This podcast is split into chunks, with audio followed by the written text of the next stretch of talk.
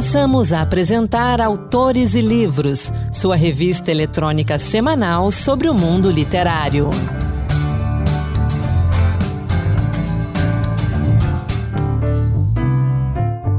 Olá, seja muito bem-vindo a mais um Autores e Livros Dose Extra.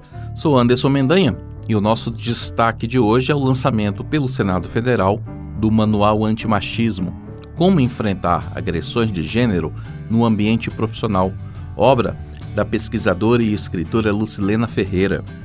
Eu conversei com a Lucilena sobre esse livro e sobre como superar o machismo no trabalho. Vamos ouvir essa conversa. Entrevista. Já à venda na livraria do Senado, o Manual Antimachismo: Como Enfrentar Agressões de Gênero no Ambiente Profissional, obra da pesquisadora e escritora Lucilena Ferreira. Em oito capítulos, o manual apresenta situações recorrentes de violência de gênero no ambiente profissional e traz sugestões de como reagir de forma produtiva. Para falar desse livro e da presença do machismo nos ambientes de trabalho, a gente conversa agora com a autora Lucilene. Lucilene, obrigado por conversar com a gente. Obrigada a você pelo convite. Estou muito feliz de poder falar sobre um assunto tão importante aqui na Rádio Senado. Realmente, um assunto tão importante, tão significativo, ainda mais nos últimos tempos, né, nos últimos anos. Lucilene, há mais de 15 anos que você trabalha com esse tema de igualdade de gênero. Ao longo de todo esse tempo, você deve ter visto, tomado conhecimento de vários casos de atitude machista. Como que geralmente a mulher reage nesses casos?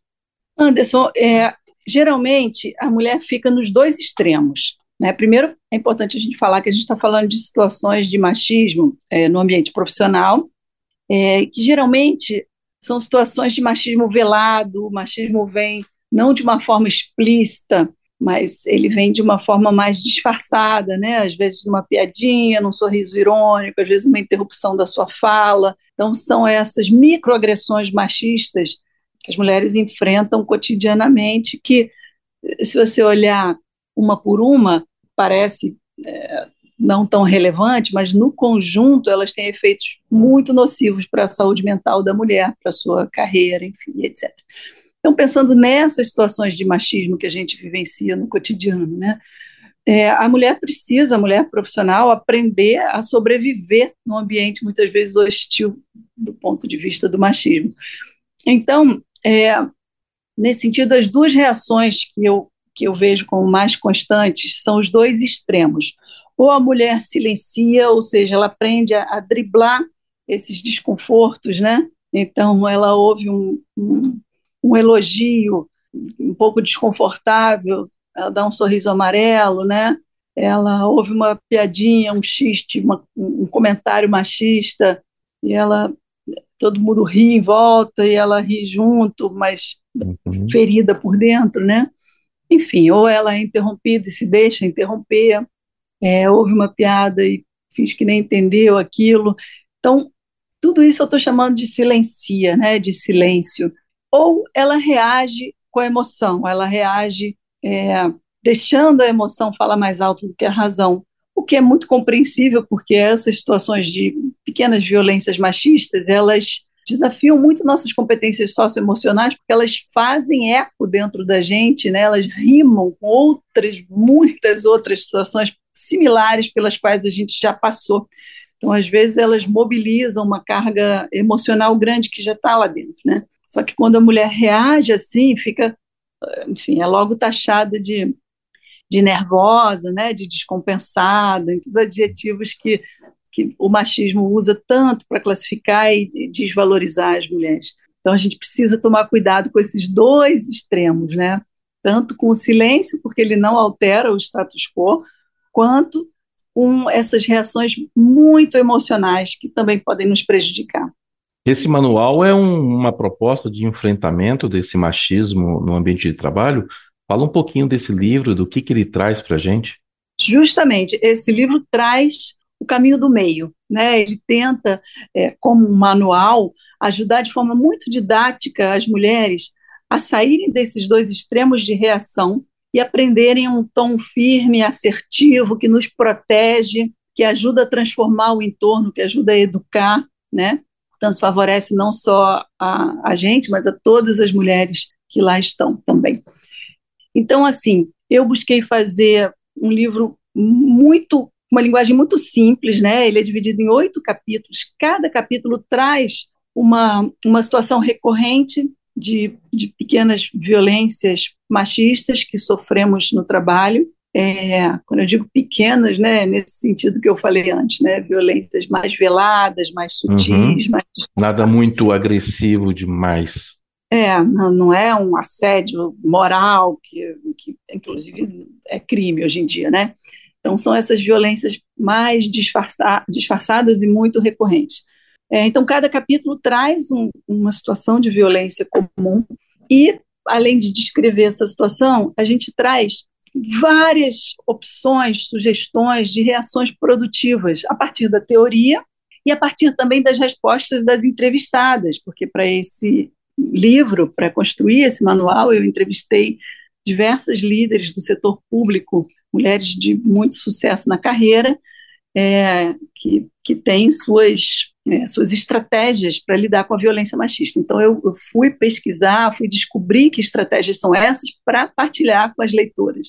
Então, a gente tem um leque, um repertório grande de reações possíveis que eu julgo produtivas para as mulheres. Acho que é, não existia no mercado ainda um livro assim. Né? A gente uhum. tem vários livros falando das situações e ajudando a nomear, o que eu acho importantíssimo. Né?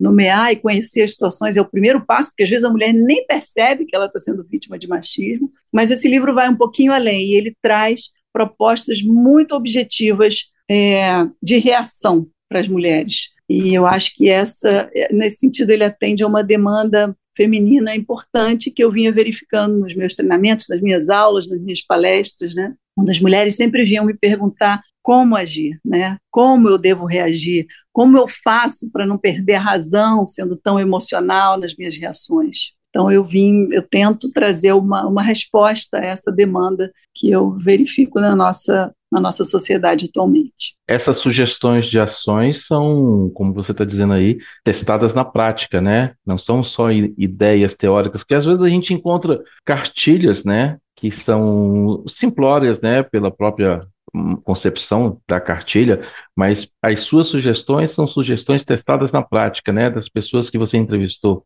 Isso, é isso que eu ia dizer, não são nem minhas, né? Ela, até trago algumas minhas também, mas é, trago algumas algumas reflexões teóricas que eu acho que podem ajudar e trago também essas, esses modelos de ações de algumas mulheres, são mulheres tão diferentes, né?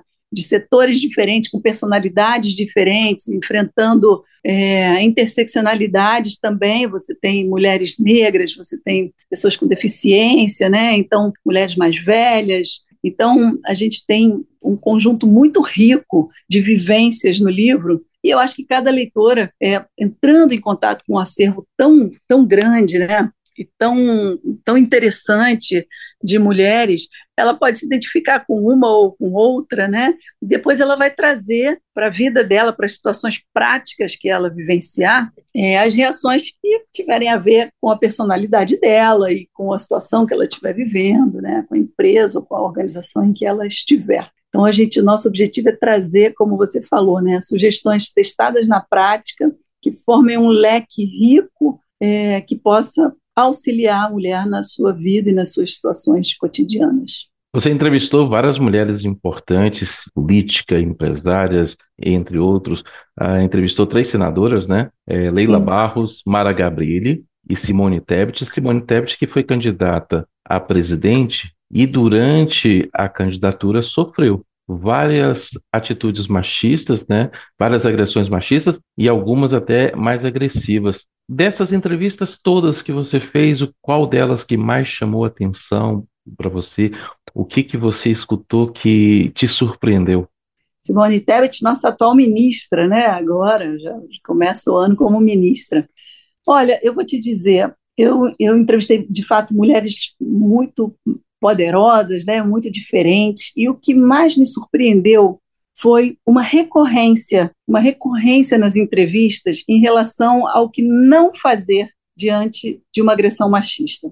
Essas mulheres de perfis tão variados repetiram a mesma coisa, né? Não silencie. não silencie, reaja, aprenda a devolver o constrangimento para o outro. Essas situações de microagressões machistas são situações feitas para constranger, para silenciar a mulher, justamente, né? Então, o silêncio nesse, é, nesse contexto, ele é amigo do machismo, né? Ele, uhum. ele favorece o opressor, o agressor, ele o deixa numa situação confortável, inclusive para ele continuar fazendo isso com outras mulheres. Então, é importante que a gente aprenda a devolver para o outro o constrangimento que ele está querendo nos impor. Isso para as mulheres nem sempre é fácil, porque as mulheres são criadas para gentileza, né? As mulheres são criadas para não contrariar, é, são criadas para delicadeza, e é importante a gente desfazer isso e aprender a dizer não, aprender a dizer não gostei, não vou fazer, não achei engraçado, né? Você pode dizer isso inclusive com um sorriso no rosto, se quiser, mas é importante a gente aprender a firmar posição, a gente fazer simbolicamente um espaço de respeito entre nós, não deixar ninguém passar dali. E isso ajuda não só você mesma, como a todas as mulheres que estão naquele ambiente, ajuda a criar um ambiente de maior respeito às mulheres. Então, acho muito importante a gente aprender a se posicionar e, para mim, foi, foi especialmente satisfatório ouvir de quase todas as entrevistadas a mesma sugestão: reaja, não silencie, né? Aprenda uma, maneiras construtivas, use é, a comunicação não violenta, né, que a gente traz no livro também, aprenda a fazer uso de várias ferramentas, mas não silencie. Uma pergunta que chama atenção é como é que o homem do século XXI reage hoje em dia quando a mulher toma esse caminho do meio é, nas questões de machistas? Eu tenho mais de 50, a gente teve que se reeducar, né? principalmente no início dos anos 2000, porque a nossa criação foi diferente. E eu passei por essa reeducação, graças a Deus. E meu filho, de 15 anos, ele não entende como que um homem pode ser machista, né? Porque a, os jovens vão tomando essa consciência. Mas como é que o homem do século XXI reage a essas, quando a mulher toma esse caminho do meio hoje em dia? Você sabe, Anderson, na verdade, essas situações é o que eu sempre coloco para as mulheres. Primeiro, é importante você perceber para as mulheres que essa situação não é nada contra você, não levar no pessoal, e entender como você está falando. Isso é um, é um mecanismo estrutural da sociedade feito para diminuir as mulheres. Então, quando um homem é, ele submete a mulher a uma situação de constrangimento, buscando silenciá-la e buscando manter uma hierarquia entre os gêneros, né? Por exemplo, quando ele te interrompe na sua fala, quando ele vai explicar uma coisa para você como se você fosse uma criança, né, tentando mostrar ali naquele mecanismo que intelectualmente você é, é inferior a ele, né? São situações feitas para colocar a mulher numa prateleira abaixo, né? Para colocar a mulher numa hierarquia inferior. Quando a mulher reage, quando a mulher diz, olha, eu não aceito isso, não, não concordo, não estou nesse lugar, esse lugar não me pertence. E, sobretudo, se isso é feito publicamente, como eu te disse, você joga o constrangimento de volta para o outro. E com isso é ele que fica numa situação desconfortável. Obviamente é desconfortável, né? É, você simplesmente está dizendo a ele: olha, eu não sou inferior a você e eu não admito que me tratem assim. E isso aí desconcerta muito. Mas como diz a, a diretora-geral do Senado, né, a Ilana Tromka, que eu entrevistei, é, é um movimento educativo importante para o outro também. Né? A partir do momento que você, é, como a gente colocou, com uma comunicação não violenta, né, você comunica ao outro que, olha, eu não aceito isso aí, eu não estou nesse lugar inferior que você quer me colocar, infelizmente. Você expõe o outro, claro, né, publicamente, mas de uma forma educada, e com isso você permite esse movimento que você me falou antes, que você teve, por exemplo, né, de uma autorreflexão, de, Ih, caramba, talvez, porque às vezes os homens fazem, eh, nem percebem, né, nem percebem também, da mesma forma que a mulher às vezes percebe que está sofrendo uma violência machista, às vezes o homem faz essas coisas com base numa formação, numa, numa socialização machista que ele teve.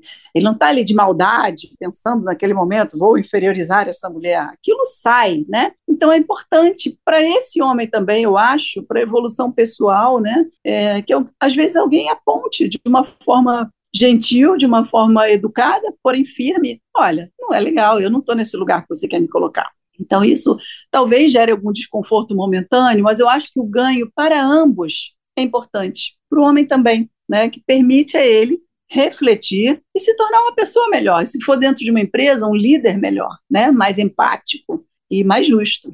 Eu acho que todo mundo sai ganhando com a reação das mulheres.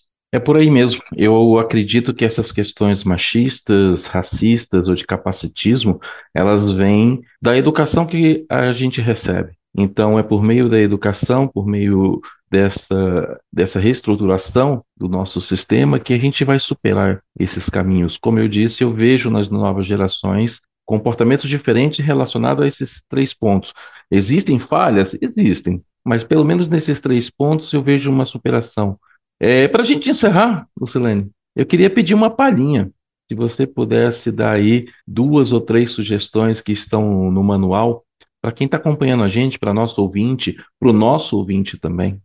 Tem uma que eu adoro, que é muito simples, todo mundo pode botar em prática, que é quando você ouve uma piadinha machista em público, ao invés de dar aquele sorriso amarelo, né, fingir que achou graça, como, como eu ouço muitas vezes, depois de chorar em casa, por se sentir diminuída, diga, não entendi a piada, pode me explicar? Se faz de boba. Quando você obriga o outro, ou convida o outro a explicitar a lógica machista absurda envolvida naquilo é muito interessante de perceber a, a reação, porque às vezes, como eu, dizia antes, né, às vezes essa simples pergunta proporciona ao outro a consciência do absurdo que ele estava dizendo ali, né? Então essa é uma boa que eu gosto. Uma outra coisa que eu, que eu acho interessante, que é isso é um pouco meu estilo, né? Sempre deixar claro o mecanismo que está acontecendo ali. Então, por exemplo, é, teve uma vez que eu estava assistindo a uma, uma uma aula e fui dar uma opinião, levantei o dedo, e quando eu estava no meio do meu raciocínio, um senhor, inclusive mais velho, idoso, já de cabelo todo branco, me interrompeu e começou a falar como se a fala dele fosse mais relevante do que a minha, né? E a minha reação foi: o senhor está me interrompendo, não, eu gostaria de terminar, o senhor pode deixar. Eu não, não o deixei falar também. Ele teve que falar com o meu ruído atrás, eu não parei. Eu falei: olha, o senhor está me interrompendo. Não, não é justo, professor, ele está me interrompendo, eu gostaria de terminar meu raciocínio. E aí, para minha surpresa, as pessoas em volta, os outros alunos pensaram, não, realmente, o senhor interrompeu. Peraí, não, não, agora o senhor aguarde que ela vai terminar. E as pessoas ficaram a meu favor e ele se calou e eu pude terminar. Então, não me deixei interromper. E aí eu faço uma pontezinha para uma dica que eu acho fundamental para as mulheres. Unam-se nesse movimento. Então, você viu outra mulher ser interrompida?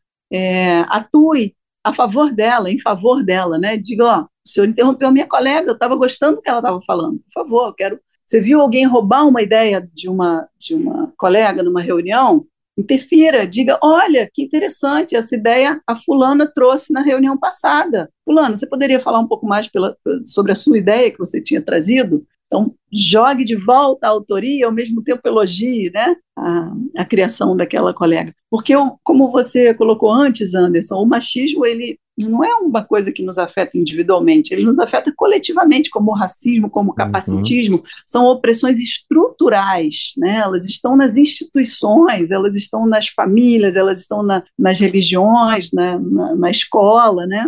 e no trabalho, claro, também. Essas opressões precisam ser vencidas coletivamente. Então, eu acho que as mulheres é, precisam estar unidas, isso nos beneficia a todas, e também, obviamente, os homens aliados, né? homens que, como você está aqui dizendo, né, têm esse cuidado de se reconstruir, de, de não querer mais participar de um mundo dessa forma, né? com, com opressões e hierarquias absurdas. Então, acho que, é, nesse sentido, a gente tem que seguir de mãos dadas. Lucilene Ferreira, obrigado pela sua participação aqui conosco, obrigado pelo seu trabalho, parabéns por ele, e vamos continuar juntos nessa batalha, nessa luta é, pela conquista da igualdade de gênero. Obrigado pela sua participação aqui conosco.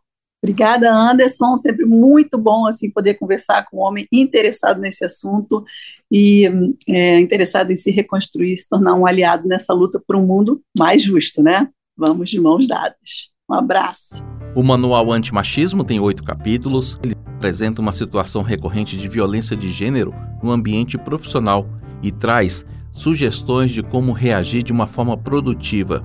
Cada capítulo abre com uma tirinha em quadrinhos sobre o tema.